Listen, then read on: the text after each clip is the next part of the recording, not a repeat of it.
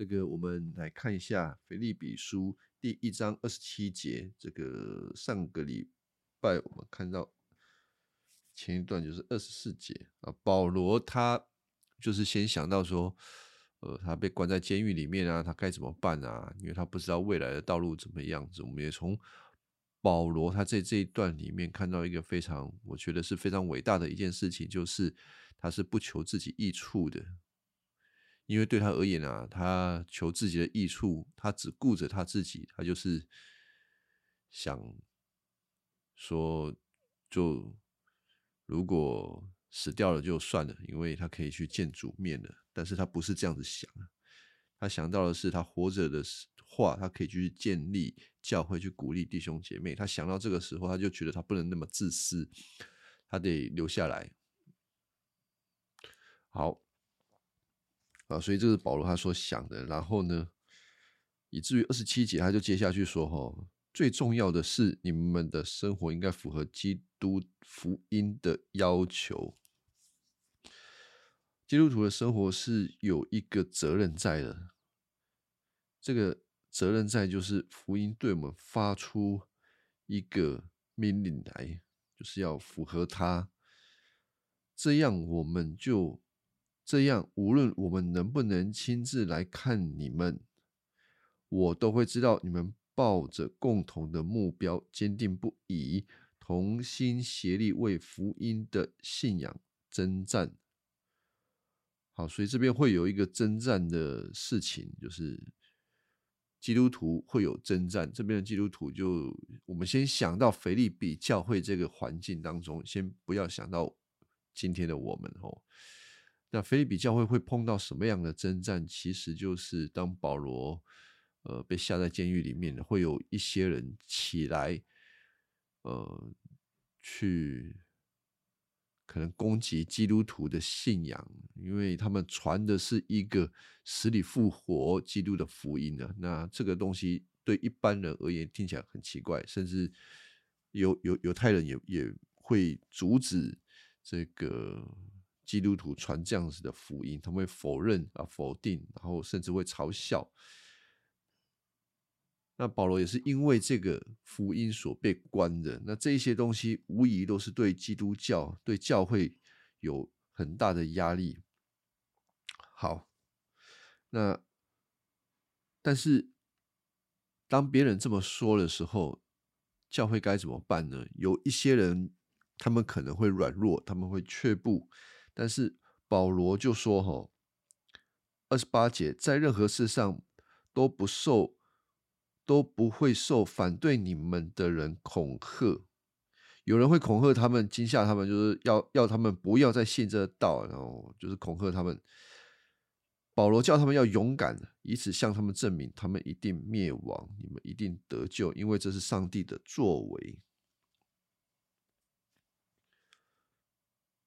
保罗没有叫腓利比教会说：“呃，你们应该要好像不要跟他们争辩，还是还是怎么样子的？”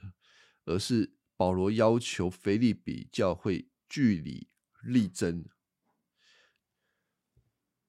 我们也会想到，我们基督徒，如果我们类比过来，我们基督徒的生活，也许有些人会认为说：“哎呦。”你们基督徒的信仰实在是有点好笑。如果你每次都要说死里复活这件事情呢，其实有时候，我今天中午听到有弟兄姐妹说，呃，有一些基督徒他们连死里复活这些事情都不是真正的相信，因为这个听起来有点好笑啊。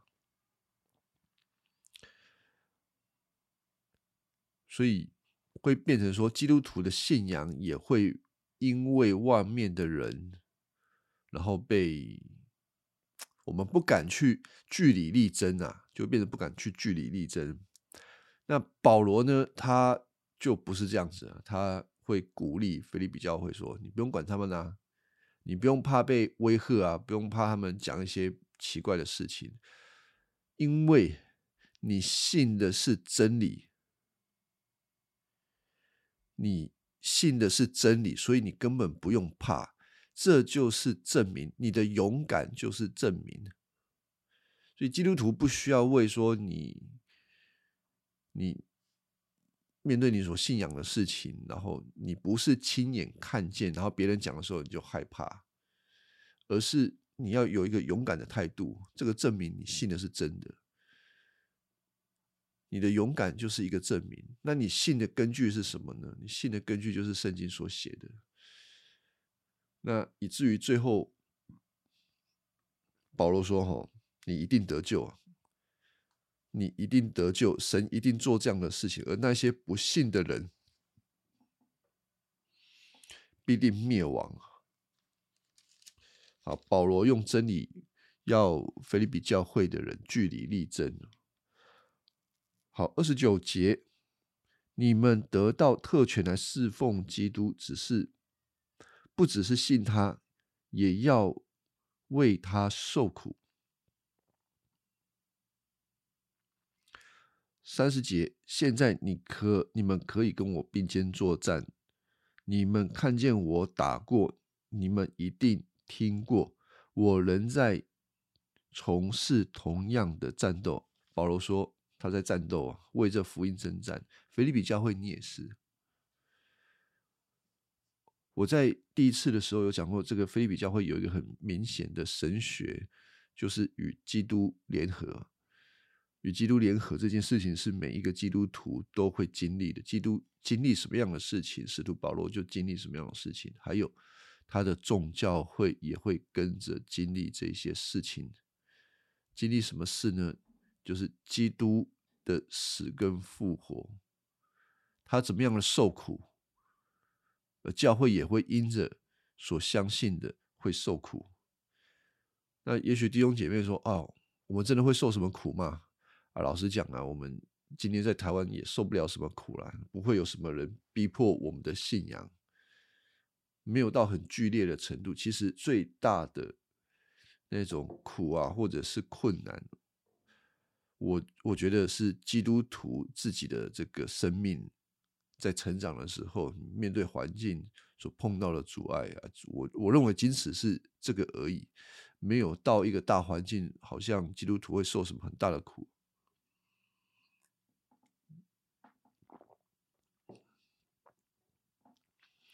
那受苦的时候啊。比如说，我们可能人生当中多少会有一些不如意的事情，因为真的太多事情不是照着我们自己所想的。可是保罗预先的把这些事情讲出来，对基督徒是很有帮助的。因为我们讲，我们会明白哦，原来这些事情是正常的。好，所以我们继续看。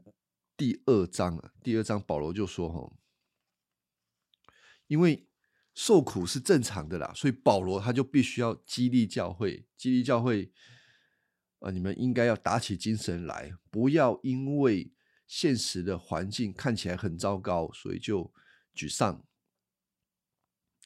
他就说：“究竟你们在基督里的生命有没有使你们坚强起来？”他的爱有没有鼓励了你们？你们和圣灵有没有团契？你们彼此之间有没有同情心？这个是二章一节。保罗一连问了好几个问题，问什么？问这些东西。我再讲一次啊，基督的生命有没有使你们坚强起来？你们他的爱有没有鼓励了你们？你们和圣灵有没有团契？你们彼此之间有没有亲爱的同情心？保罗要讲这些事情的时候，肯定他已经预见一件事情，就是菲利比教会他一定会有一点沮丧，他可能碰到试探的时候，他们就会沮丧，然后软弱无力。如果连连保罗都知道基督徒会碰到事情就软弱无力的时候，今天，如果我们也在许多生命当中碰上一样的事情，软弱无力，我们应该要心得安慰，因为这个叫做正常。好，那你软弱无力的时候该怎么办呢？你要去哪里寻求帮助呢？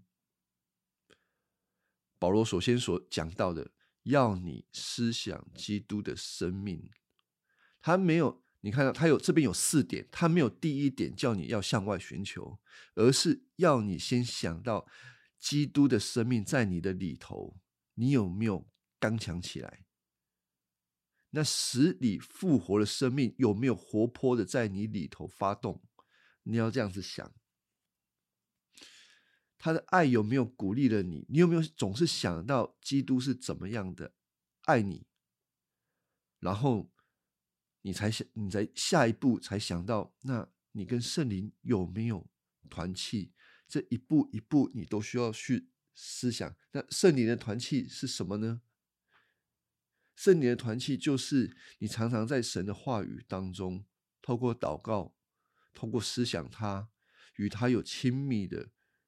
关系跟连结，而这些关系跟连结，以至于你有能力来面对你与基督开始在各样的事情联合的时候，有能力。然后彼此之间有没有亲爱的同情心？保罗最后才开始讲到你跟弟兄姐妹的关系。我觉得这个次序是重要的。他没有把弟兄姐妹的这个关系放在第一步，而是放在最后一步。由此可见，弟兄姐妹的关系确实是重要，但它却不是你首要的呃生命支柱的来源有的时候，我们可能习惯的去跟弟兄姐妹索取，说：“哎呀，我我我有很多的需要，有这个需要。”是的，弟兄姐妹要彼此相爱。可是，如果基督徒自己没有办法先在基督里、先在圣灵里面得到满足，或者适当的去调整自己，其实会很容易总是在团体当中成为一种那种这个吸取者。你会，你每次弟兄姐妹看到你的时候，你就是啊，没有。办法给你，就是没有办法给你十足的爱心，然后以以至于让你起来，可能一下子有，一下子有为你祷告，为你做什么，可是你看他还是没有办法，每次来到教会还是没有办法，为什么呢？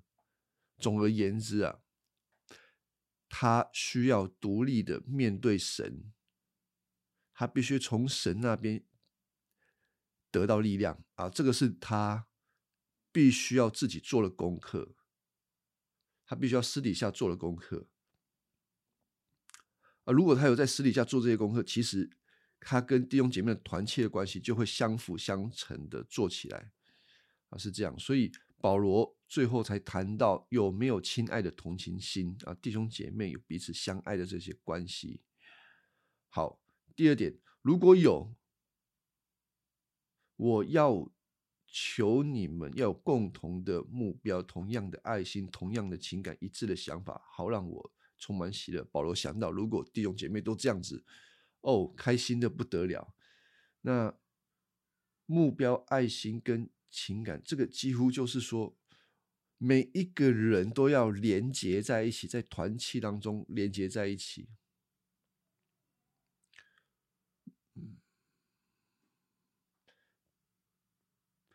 每一个人与基督联合，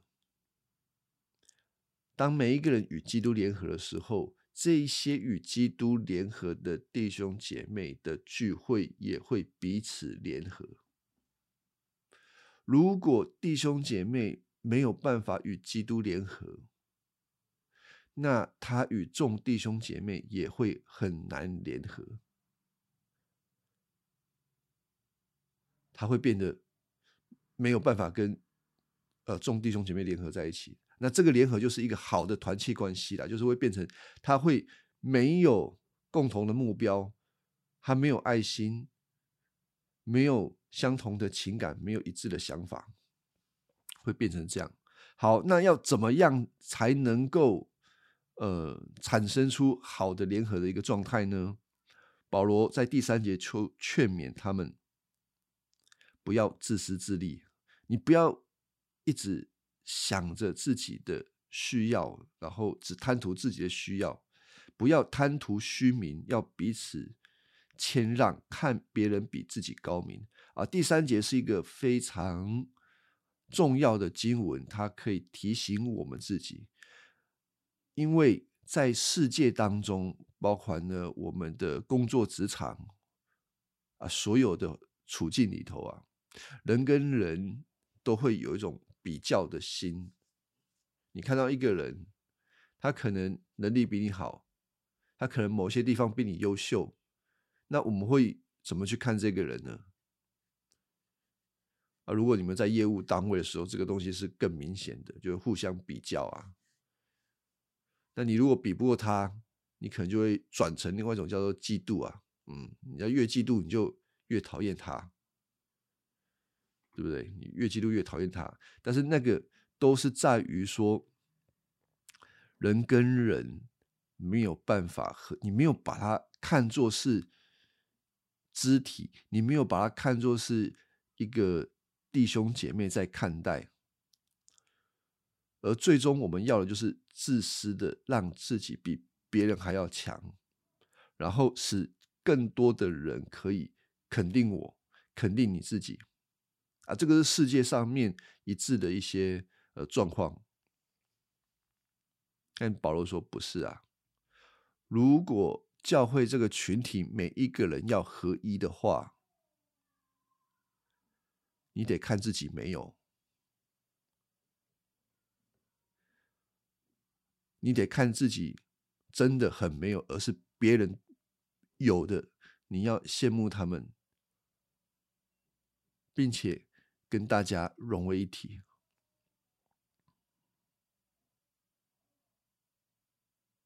好，这个是保罗对这些弟兄姐妹的这个教导，所以在这段教导呢，也反映到，呃，保罗在第一章的时候，就是有一些人，他们其实是为了自己的名来传福音的，他们是自私的。他在第二章的时候讲这件事情，说：“哎，你们不要自私的，你们应该要看别人比自己强。”他并没有在第一章讲这件事情，有一个很大的原因是保罗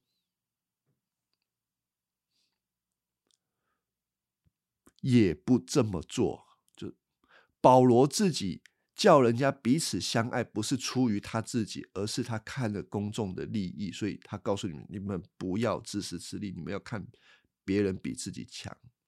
他是这样，所以他每一件事情，他总是以公众的角度为出发点，而不是以他自己的利益、自己的名声为出发点。哎，这段有没有什么问题？好，然后呢，第四节他说，不要顾自己的意思，要顾别人的利益啊！你不要顾你自己，你要顾别人。好，保罗会不希望这件事情发生吗？对啊，保罗不可能不希望啊。那为什么会有这个问题呢？上帝一定他愿意众人都信主，都归主，都得救。是的。好，这个若涵，你是不是也是想这件事情，所以才有这个问题？保罗他不会知道，他不知道。好，我。我想这个事情，我只能说，我个人认为他不知道。我个人认为他不知道，他根本不知道。但是他也期望他的书信给了菲利比教会，也要他们在教会当中朗读。就是他大概会知道他的书信可能会被流传但是他不知道说，嗯，会到什么地步。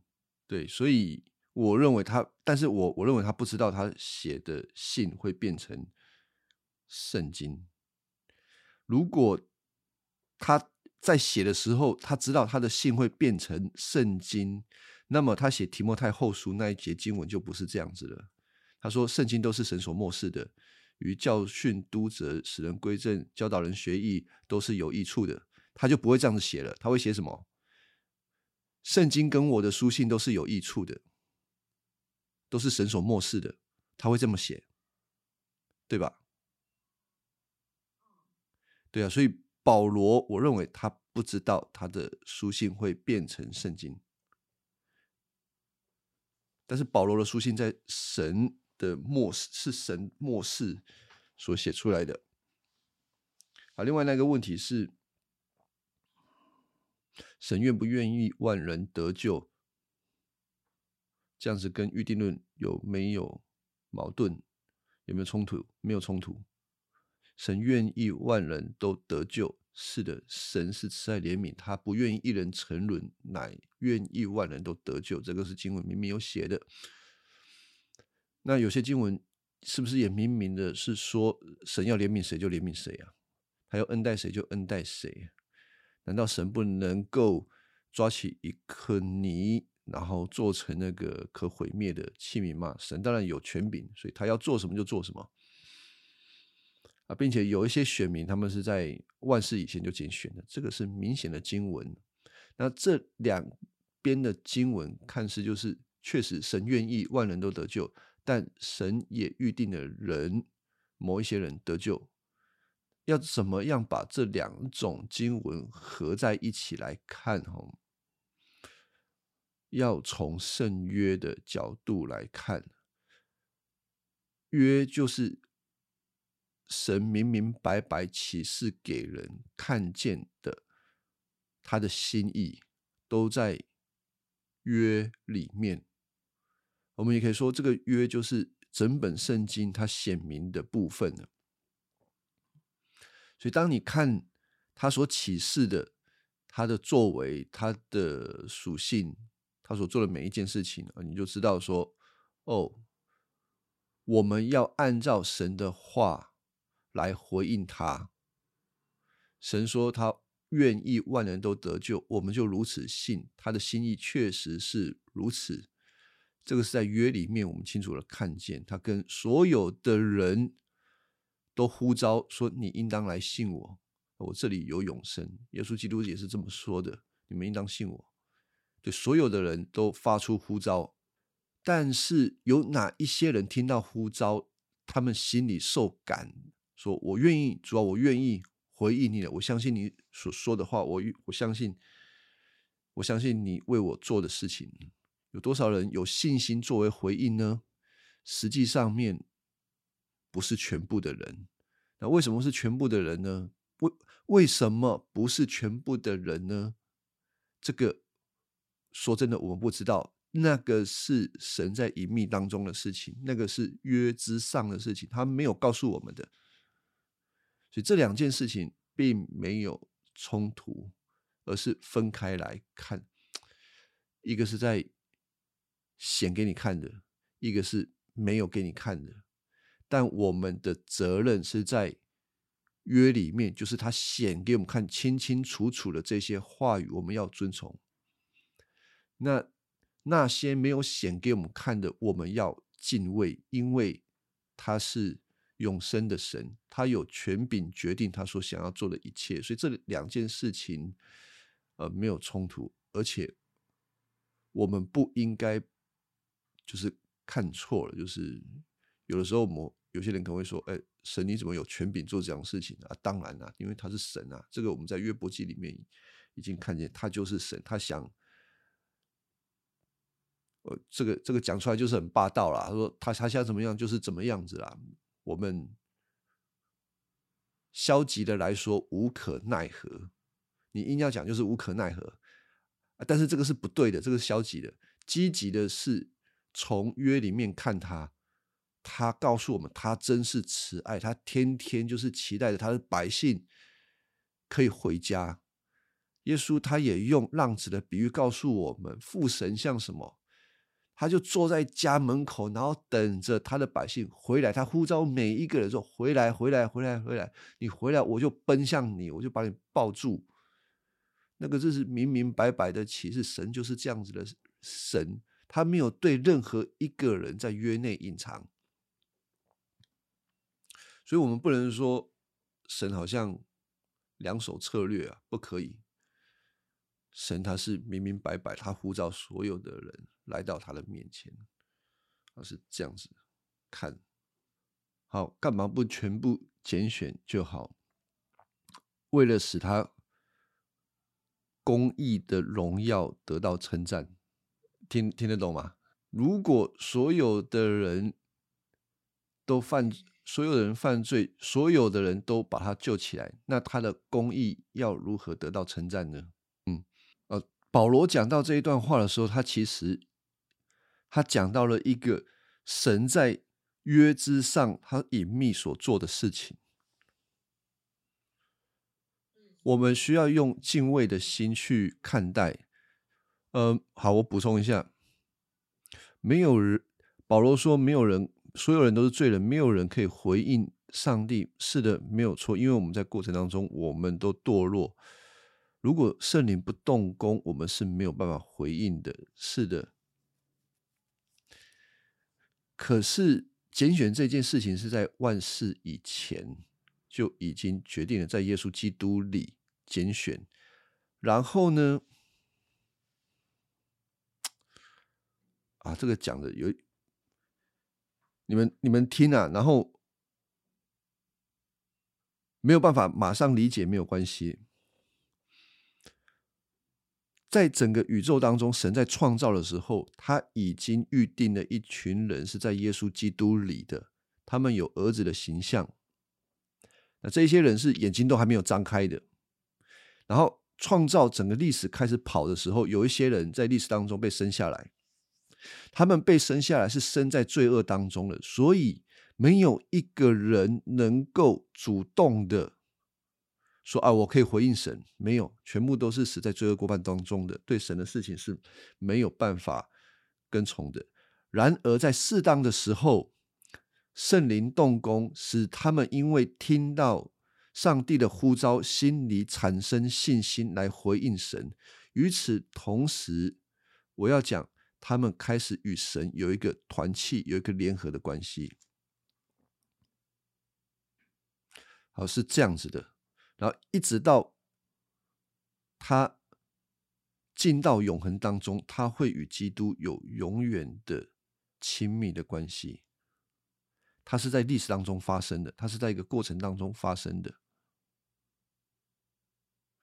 所以并不是说，嗯，这个跟拣选无关，就是那一些被拣选的人，他们在成长的过程当中，神会感动他们，使他们有信心接受爱子耶稣基督。好，那刚刚有另外一个问题说，呃，上帝好像导演，对不对？这个东西，呃，也许线上的呃弟弟兄姐妹啊，不管你们第一次听，可能会觉得很奇怪，甚至有点难以接受啊。不过我告诉你，我的立场也是这样子啊。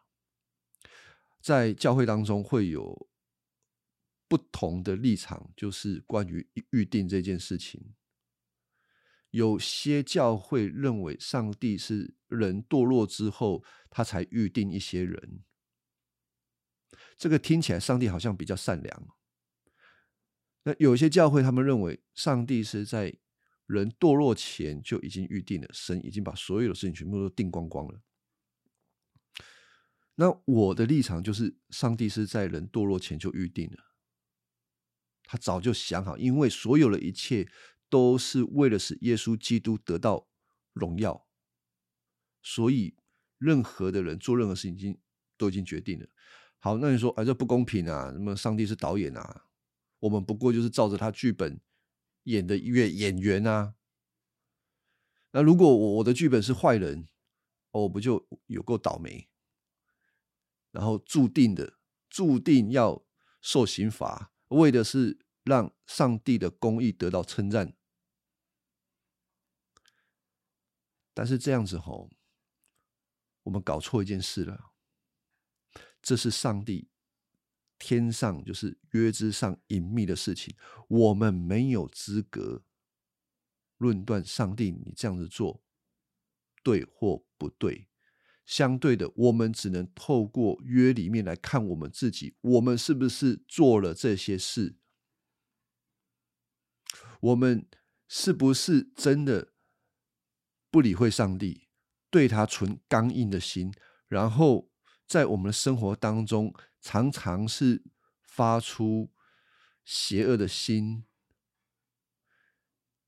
这那个这个嫉妒的心，邪恶的心，没有办法有一个真正全然的良善。呃，我们心中的动机常常有很多复杂的因素在我们里头，是不是呢？呃，是啊，是啊，是啊，你还是得承认啊。那怎么办？接受上帝的救恩啊，这是你唯一的出口。所以，我们讲预定这一件事情。一定要放在适当的位置，不然你会很奇怪，你会一直觉得上帝这样子做很没道理，上帝太霸道了。不要，不是这个预定不是这样想，预定是帮助我们基督徒思想，神为了他百姓的缘故，拣选他们，拯救他们，为他们牺牲爱子。给他们救恩，为的是要让他的恩典得到称赞啊！因为基督的恩典要这样子看啊，不然你很容易看错。嗯，这样子吧，这个预定的事情哦，有的时候一开始可能会不太容易接受啊，但是。如果你越想人真的是很败坏，是无可救药的败坏的时候，你会发现全然是上帝的恩典，全然是他的恩典。嗯，Scripture 就是旧约圣经啊，它指的是旧约圣经。它这段经文其实很很有趣啦，那个。三章十五、十六节，它是一个整体。他就跟提摩太说啊：“你从小就明白圣经啊，这是可以给你智慧。那个讲的是一个旧约圣经，它引导你。第十六节，全部圣经在原文里面，它其实是在说每一个圣经，每一个圣经都是上帝的末世。”它有一个，它有一个好像拆开来的意思，但是我们中文很难去解释这个。他说全部，但保罗其实在强调每一个总和，每一个总和，每一个加起来，这个总和都是上帝灵感所写成的。对于教导啊，这当然当然后面所讲讲的这些话，那保罗为什么这样讲？他其实对提摩太传授秘诀啦。就是，其实你不要，你不要想这么复杂，就是圣经。当保罗说圣经的时候，所有的犹太人都知道保罗在说什么。他们没有不会说，哎，是哪一本少了哪一本多哪一本？他们没有，他们他们说到圣经的时候，他们知道哦，你在说什么？我知道，他们不会有疑惑。那今天我们更清楚了，就是整本旧约圣经啊。那那个保罗在十六节讲说，全部圣经啊，中文翻译全部圣经，或者是我刚刚讲的。每一个圣经原文其实是在讲每一个圣经，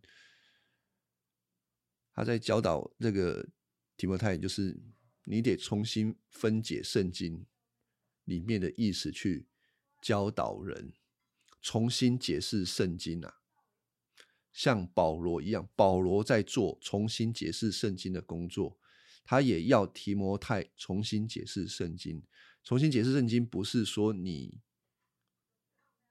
就是不是说圣经的意思有问题，旧的旧的解释有问题，要讲一个过去没有的解释，而是因着耶稣基督的死跟复活，重新的以这个焦点聚焦来解释圣经，来应用教导教会。他是这个这一节经文是在跟这个提摩太讲这个这个事情的。好，所以我们继续看一下《菲利比书》第二章第五节。所以你们要以基督的心为心，心为心的意思就是你要体贴基督的心。当你与基督联合的时候，你就能够体贴到他的心肠，他显出来的是什么？我刚刚一直讲的就是圣约，神对人的约是什么？这是我们要聚焦的。你不要聚焦在神没有要你看到的事情，比如说他在隐秘的事情没有讲的，然后不断的去考虑这些事情，而是显聚焦在基神已经显明的救恩，基督所建立的救恩。你越看这件事情，你越知道神的心肠，你就被他吸引住。你被他吸引住的时候，对应你自己，你知道你是一个。全然无能为力的罪人，然而神却为你做这样子的事，你就会更多的体贴他。保罗是这样子的，啊，所以基督的心为心，然后我们可以用一个比较肉麻的方式来讲啊，一个男生喜欢一个女生，这个叫做以他的心为心啊，他会一直想着对方的喜好。他会一直想着对方想做什么，想要做什么，然后会跟他一起行动啊，心跟心就粘在一起，心心相印，差不多是这个意思。那你如何跟基督心心相印呢？你如何如何跟你所喜欢的那个对象心心相印呢？当然，你得去认识他，你得跟他相处，你得知道他在做什么。好，所以保罗在这个。二章六节就介绍了耶稣，好，所以整个段落是就开始介绍耶稣了。他说他原有上帝的本质，耶稣原有上帝的本质，耶稣是神，他在天上就是神，耶稣是三位一体神的第二个位格，他就是神，与。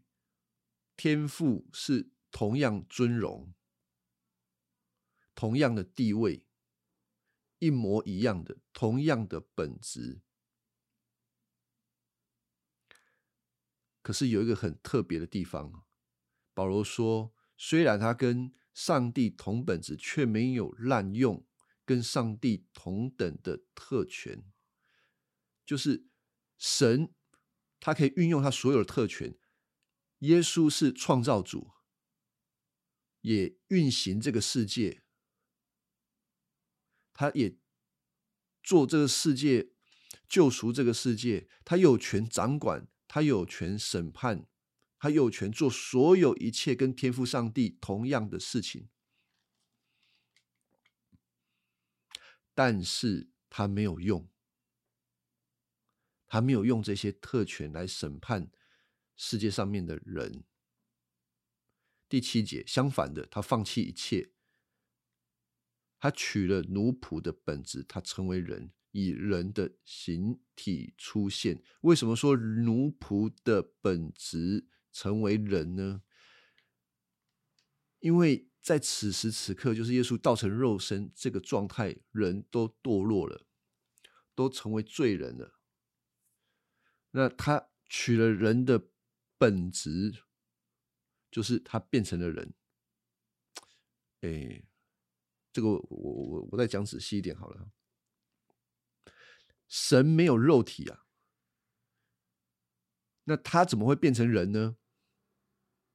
他必须取了一个人的身体，还有人的灵魂。人是什么？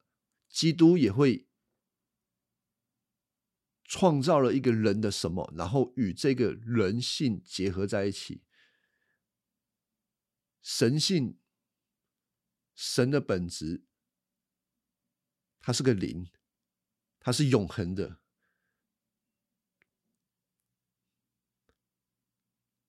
它是永恒，它有全人，有荣耀，它有无所不能等等很多神性的特质，但是。人性是什么？人性就是人有一个物质的身体，还有人的灵魂啊，就是你的灵魂。所以灵魂跟你的身体组合在一起，成为一个人。所以人最少有两个要素啦，就是身体跟灵魂啊，加起来才是人。所以基督他要道成肉身，他就必须为自己创造一个人性、一个身体，还有人的灵魂。所以基督他就有两性，有神性，无所不能的神性，还有。凡是受到限制的人性联合在一起，成为一个位格如果位格你觉得很难接受、搞不太懂，就是说成为一个整体。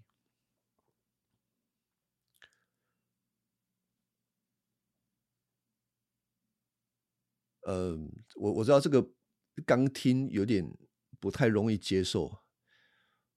但这边有几个原则，大家要记住，就是基督的神性，他从来没有变过，他从永远到永远都是神，他从来没变。但是当他道成肉身的时候，他是加了一个人性在他的里头，神性没有变，但是增加了人性，他仍旧是不受限制的神。他同时也是凡事受限制的人。这个，因为他凡事受限制的这个人，以至于他能够为他自己的百姓来赎罪。他的这个人性跟我们所有的人一模一样，没有什么差异，只是他没有罪啊，如此而已。好，所以第七节了，就讲到基督的他成为取了奴仆的本质。那有些教会，呃，取你可以说取也可以啦。那有些人，哦，我有时候会说，上帝他自己创造了一个人性。我听过有人不喜欢说上耶稣的人性是创造出来的，他们觉得这个很奇怪。因为上帝怎么会是创造出来的呢？因为他没有搞清楚一件事情呢，神性才是永恒到永恒，永恒当中没有人性这个东西，人性是在时空当中神自己为自己造的，当然包括人的灵魂也是神所造出来的。啊，这一段有没有有没有问题？完全好，啊，呃。我比较简单的讲，那如果你要详细的时候，你可以看一些系统神学的书籍。这个部分称之为上帝的属性。上帝的属性分之为可传递的属性跟不可传递的属性。不可传递的属性包括了上帝是无所不知、无所不能、无所不在，他是全能的，他什么都可以，就是无限的，只属于上帝他自己。因为上帝的灵本身就是无限的，他所有东西都是无限的，但是他有一些属性是传递给我们的，比如说他的道德这一方面的慈爱、良善、信实、爱、仁义，关于这一些是从上帝的属性当中传递给我们的。所以你问说，哎，上帝的灵跟我们的这个灵魂有什么差异？我说差异在这里。我们不是无所不知、无所不能，唯独上帝才是。但我们又是他的形象造的，他把他美好的那一些好的属性放在人的里头啊。不过人堕落了，人堕落之后，这些好的属性呢就偏移了，从以神为中心转到了以自己为中心，为了要满足自己来使用。这一些好的特质，所以你说一个败坏的人，难道他没有良善的一面吗？有，他有一种良善，他有一个良善，但是他的良善的目的是为了他自己。那他为了他自己还算是良善吗？我说不，这个已经不是真正的良善，他不会有一个真正的善心，心灵魂。好，这个也许听看了那个呃尼托生的那个东西哈，我我会说，人到底是二元论还是三元论？跟这个二元论、三元论，它的意思就是，人是由两个要素组成的呢，还是由三个要素组成的？啊，你刚刚先讲心嘛，心是思想啊，强调的是思想。那如果是尼托神这一派的，他会把心的这个思想跟魂绑在一起，魂就是人的思想。那人的另外一个部分，除了思想，除了这个魂之外，还有一个部分叫做灵。这两个元素，这两个要素之外，再加上一个肉体，啊，这个叫做三个，三个组合起来。那他们的作用有他们自己的一套啦，就是灵是属于好的，可是你还没有灵没有被上帝圣灵更新之前，人是属魂的，魂常常是很混乱的，然后活在你的肉身当中。所以你要想办法使你的魂去做提升啊，透过神的灵来帮助你啊，使你的思想可以得到一个提升。他们有这样子的一个想法。那另外一个是二元论，二元论就是人有两个要素，一个就是人的肉体，那另外一个部分就是人的灵。就二元呐，那圣经里面怎么分呢？我告诉大家，总原则是灵魂就是同样一个东西啊。灵魂二元论是把灵魂放在一起讨论。有些学者已经做过这些研究了，研究什么？圣经里面到底讲灵讲魂的时候有没有差异？就大家那个学者就 no no no no no，其实没差异啊。灵的功能跟魂的功能基本上都是重叠的，所以灵魂是合在一起看。那我的立场啊，我的立场是二元论，就是人的要素是身体跟灵魂，我把灵跟魂就是放在同一起，放就是一起的，我不会把灵跟魂拆开来啊。虽然三元论灵魂体。好像蛮有道理的，在应用上好像也蛮好用的啊。当然，我我我不知道文明大哥你有没有仔细看他们的东西，但是我会以圣经为主要的考虑，就是圣经怎么说，我就怎么认定，是这样子。所以，这个人就是一个肉体。还有你的灵魂两个部分，灵等你把你看到灵的时候，哈，你就把它等于心，你把两个等于起来就好了。同样的，心是一个思想的工具，思想的器官。心是一个充满思想的器官啊！你如果回到，它是不同的单字，但是它的作用是一样的。我的心啊，我的灵啊，它是同样的。当你在说我的灵啊，其实你就在讲我的思想啊。我的思想为什么这么的混乱呢？就我的心为什么这么的混乱呢？你把这两个连接在一起，当然它在文学上面的表现会有差异，可是你仔细想，它的功能是一模一样的。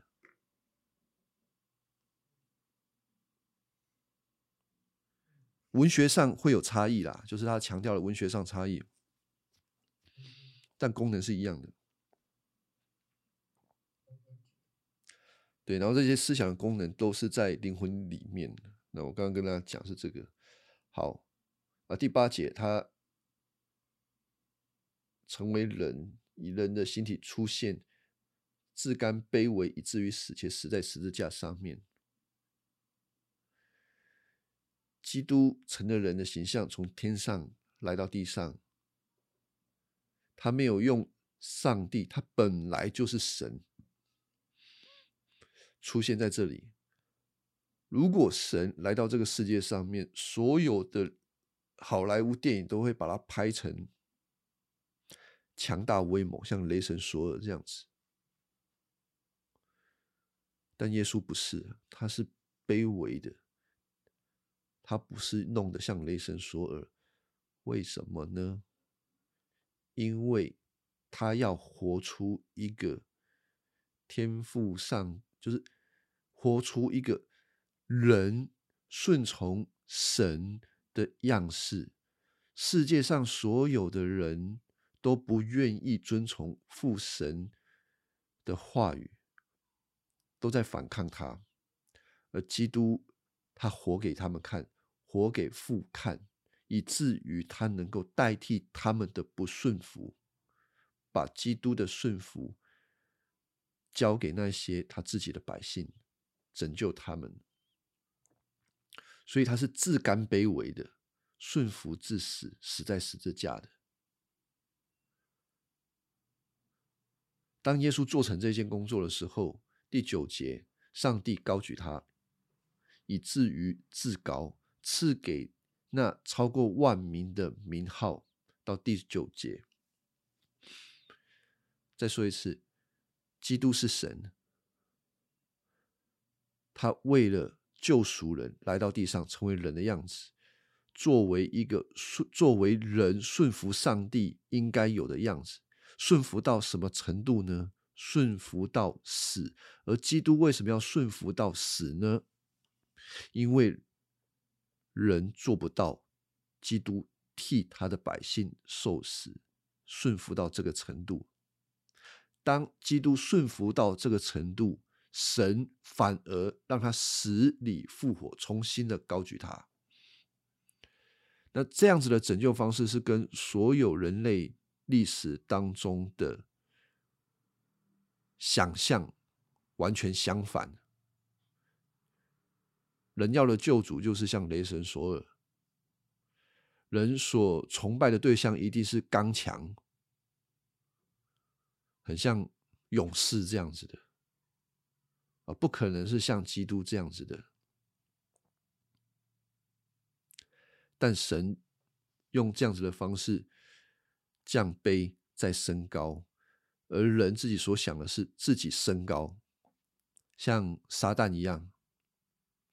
呃，我记得应该是以赛亚书吧，我忘记了。明亮之子啊，明亮之心啊，就讲撒旦他想要自取尊荣，他想要像神，他把自己给升高了。但他的结局是什么呢？他的结局是降到地上。所以，我们需要注意这件事情。我们是自取高升。的话，那其实我们跟撒旦没有什么两样啊，就是哦，我觉得就我想要这个，我想要别人看重我，我想要别人肯定我，我要在我的才干上面让大家这个肯定我这个人。其实我们在做跟撒旦一样的事情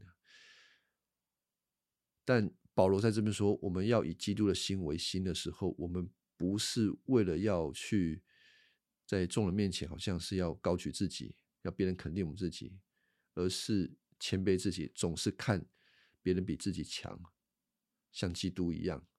那当我们这样子的时候，神在适当的时候会高举我们。那这个高举最终极当然是在整个生命的顺服，然后最后神基督带你到新天新地里面，你进到永恒的荣耀，这是一个高举。当然，也在我们生活当中也是会有类似的状况。我们生活当中有时候神会高举我们，让我们在众人或者在家庭里面被高举。那这个高举呢，是本于你自己的谦卑，神使你在某一些环境当中被肯定啊，成为领袖。那这一种高举呢？我们可以安然的接受，因为这是出于神。神自己说，这个高举非从东，非从西，是出于神的。你可以安然的去接受这一切，这不是从你来的。但你你坐上任何一个管理的位置，不管是在教会或者是在你的工作职场，你是用谦卑的方式去带领啊你自己的这个团队啊，都是都是一样的。是谦卑，而不是用一种好像要像一个呃像一个暴君一样，或者像是一个能力很强，可是其实是很轻视别人的方式。所以，当一个基督徒更认识基督的时候，他的生命所展现出来的状态就是这样：他是平静安稳的，他不需要自取，神会高举他。但是我们。在过程当中，其实是很需要忍耐等候的。我们比较习惯是靠自己的力量，然后赶快把它做起来。那弟兄姐妹在这个事情上面要思想，也许我们都在一个处境当中，我们都为某一些事情努力，然后我们会想：为什么上帝现在不搭救我？为什么现在不高举我？不要灰心，上帝不会单言。如果他让我们长时间处在一个低处，他肯定要我们的功课就是现在要定睛于他，然后认识他，忍耐祷告，等候，如此就是这样子。那神不会误事，这是我们所相信的。好。那我们今天应该先讲到这边，还有没有什么问题？